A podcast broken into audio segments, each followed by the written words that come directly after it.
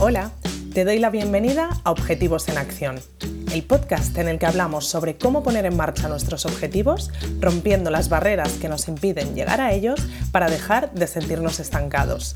Soy Nora Casanova psicóloga especializada en implementación de hábitos y consecución de objetivos. Y en este espacio quiero compartir contigo herramientas prácticas y dosis de motivación para que consigas enfocarte hacia tus metas y te acerques cada día más a aquello que te propones. Si vienes con ganas de pasar a la acción, este es tu sitio. Empezamos. En el episodio 2 veíamos cómo la pereza es uno de nuestros principales paralizadores a la hora de conseguir nuestros objetivos.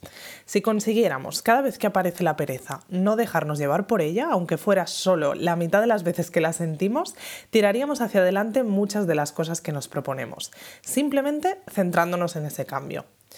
La pereza es una de las principales causas de que no consigamos muchos de nuestros objetivos. Por eso es un tema que me gusta abordar ahora, que estamos casi al principio del podcast, para dejarte por aquí grabado un truco práctico que para mí ha sido la clave que me ha permitido combatirla de forma definitiva.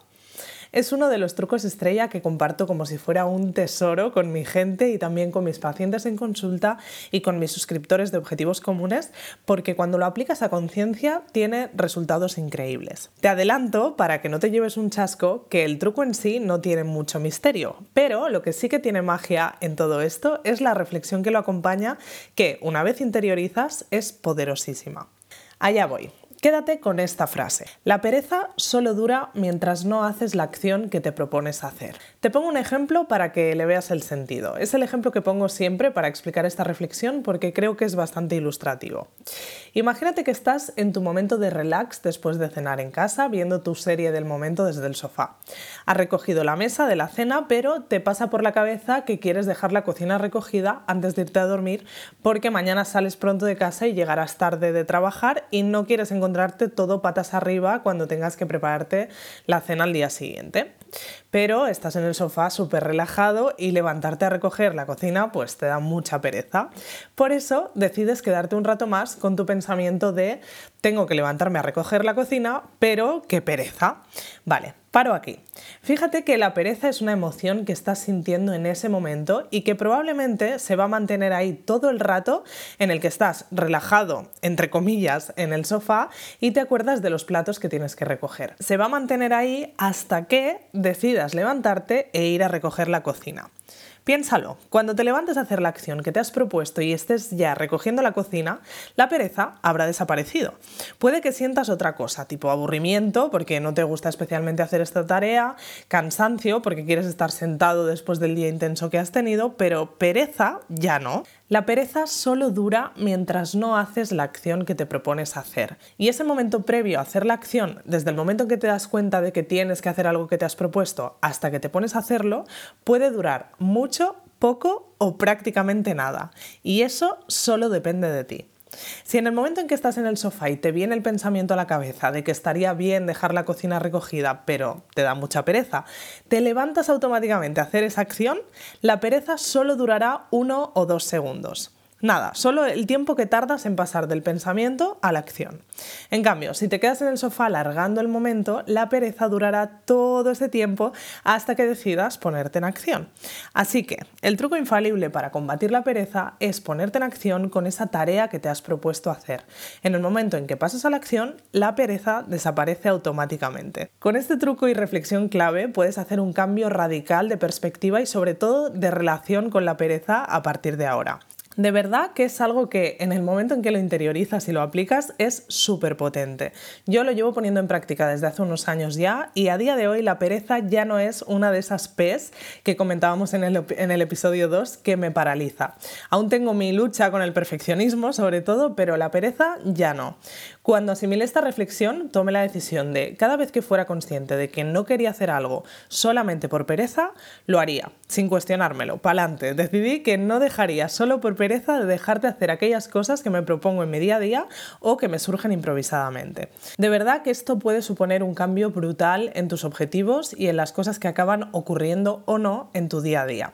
Porque muchas veces son cosas que quizá no tienen importancia, y lo pongo entre comillas, o cosas que podríamos procrastinar varios días o semanas, como hacer una llamada al dentista para pedir hora para una limpieza que puede esperar, aunque ojo con lo que se nos suelen alargar este tipo de cosas, hasta llegar a un punto en el que actuamos ya por necesidad. Pero otras veces, por pereza, dejas de hacer cosas que te acercarían a esos objetivos que tienes un poco más a largo plazo, como hacer ejercicio de forma regular, avanzar en ese proyecto que quieres tirar adelante en tu trabajo, poner orden en los armarios para hacer limpieza en casa o un sinfín de cosas más que son importantes para ti. Y otras veces, por pereza, dejas de hacer planes que surgen un poco más improvisadamente y que al no entrar previamente en tus planes o confrontarse con quedarte en casa cómodamente, no acabas haciendo y sin los que te estás perdiendo una experiencia que seguramente podría ser guay.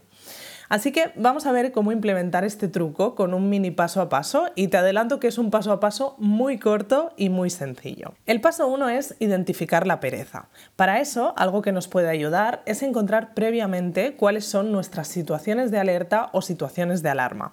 Me vas a oír hablar de ellas a lo largo de este podcast en muchos episodios ya que es un concepto que utilizo mucho. Las situaciones de alarma son todas aquellas situaciones en las que es fácil que actuemos de alguna forma que no nos gusta o que estamos intentando cambiar. Podemos identificar nuestras situaciones de alarma para tomar conciencia de cuándo hacemos eso que queremos cambiar y trabajarlo. Para cada uno de nosotros serán diferentes y por eso es un ejercicio que es interesante que hagamos porque nos ayuda a ponernos en alerta, tal como indica su nombre, cuando nos encontremos en esas situaciones en las que queremos conseguir un resultado diferente. Por ejemplo, en el caso de la pereza, mis situaciones de alerta podrían ser hacer ejercicio en los días en los que llego más tarde y me propongo entrenar tipo 7 o 7 y media de la tarde.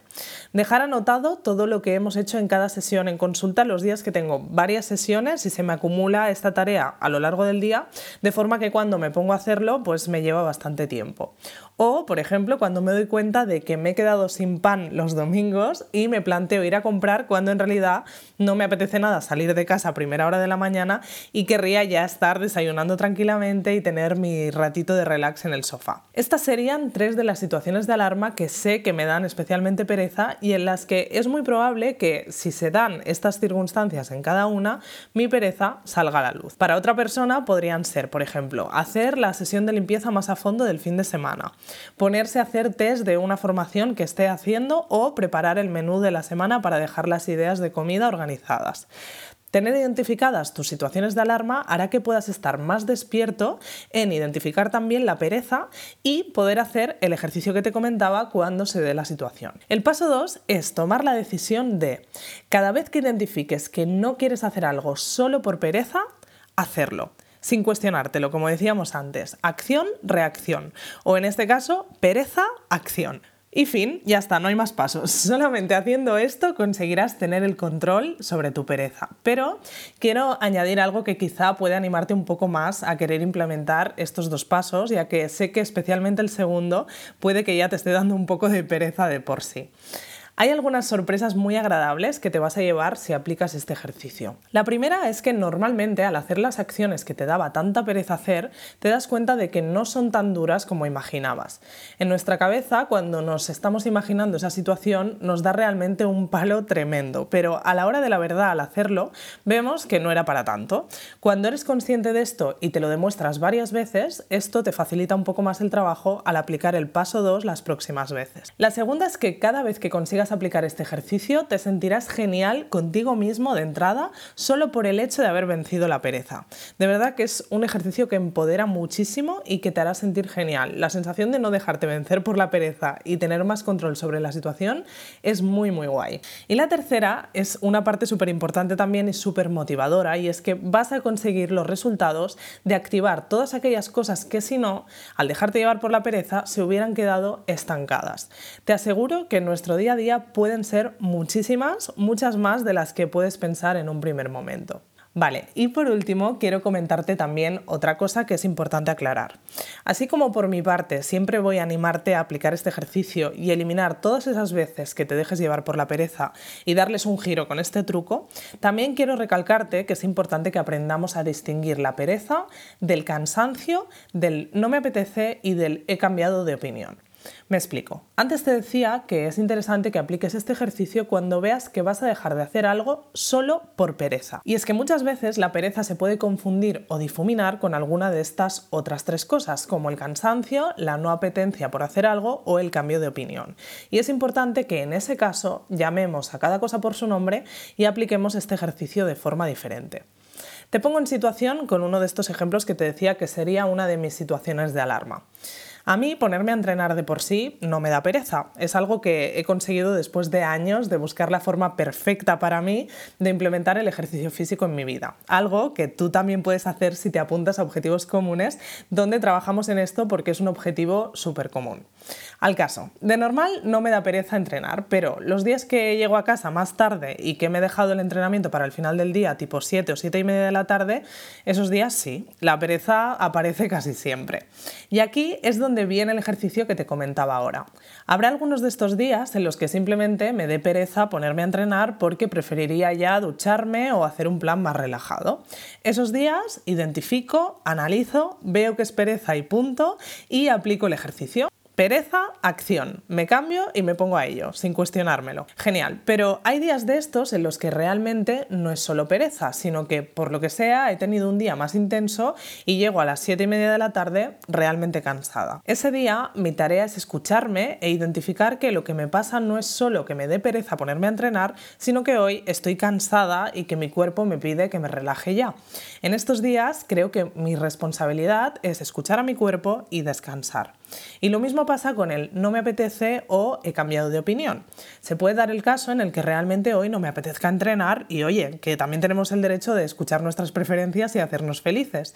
Otro tema es que nunca te apetezca entrenar, entonces como te decía, ahí será interesante que revises qué estrategia estás aplicando con el objetivo que te has propuesto y que cambies algunas cosas para controlar el factor motivación. Eso lo trabajamos a fondo en objetivos comunes. Y con el he cambiado de opinión, pues lo mismo. Si hoy me había propuesto entrenar al llegar a casa, pero resulta que me ha surgido un imprevisto y me tengo que escapar a hacer unas compras de última hora, pues me permito cambiar el plan o cambiar de opinión y eliminar mi entrenamiento de hoy.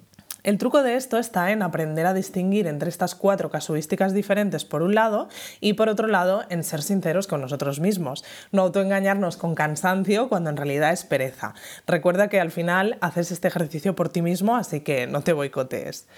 Bueno, nada más, te dejo con toda la información del episodio de hoy, que espero que te sea útil y sobre todo que pongas en marcha y veas los resultados increíbles que te puede traer. Si aplicas este truco, escríbeme y cuéntamelo porque de verdad que me encantará saberlo y ver qué tal te funciona. Eso sí, no me voy sin proponerte el ejercicio del día. Te animo a que pongas en práctica hoy mismo el primer paso de este ejercicio para combatir la pereza. Coge papel y boli o la aplicación de notas de tu móvil y haz una lista de las que creas que serían tus situaciones de alerta con el tema de la pereza. Eso te ayudará a estar más precavido cuando aparezcan y poder aplicar el segundo paso que es realmente la clave de todo esto. Te mando un abrazo y nos vemos en el próximo episodio. Gracias por escuchar este episodio de Objetivos en Acción. Si quieres seguir trabajando en tus objetivos y sobre todo ponerte en marcha con ellos, te espero en noracasanova.com donde podrás suscribirte a Objetivos Comunes, la comunidad en la que trabajar en tus metas como nunca lo has hecho antes. Nos vemos en el próximo episodio.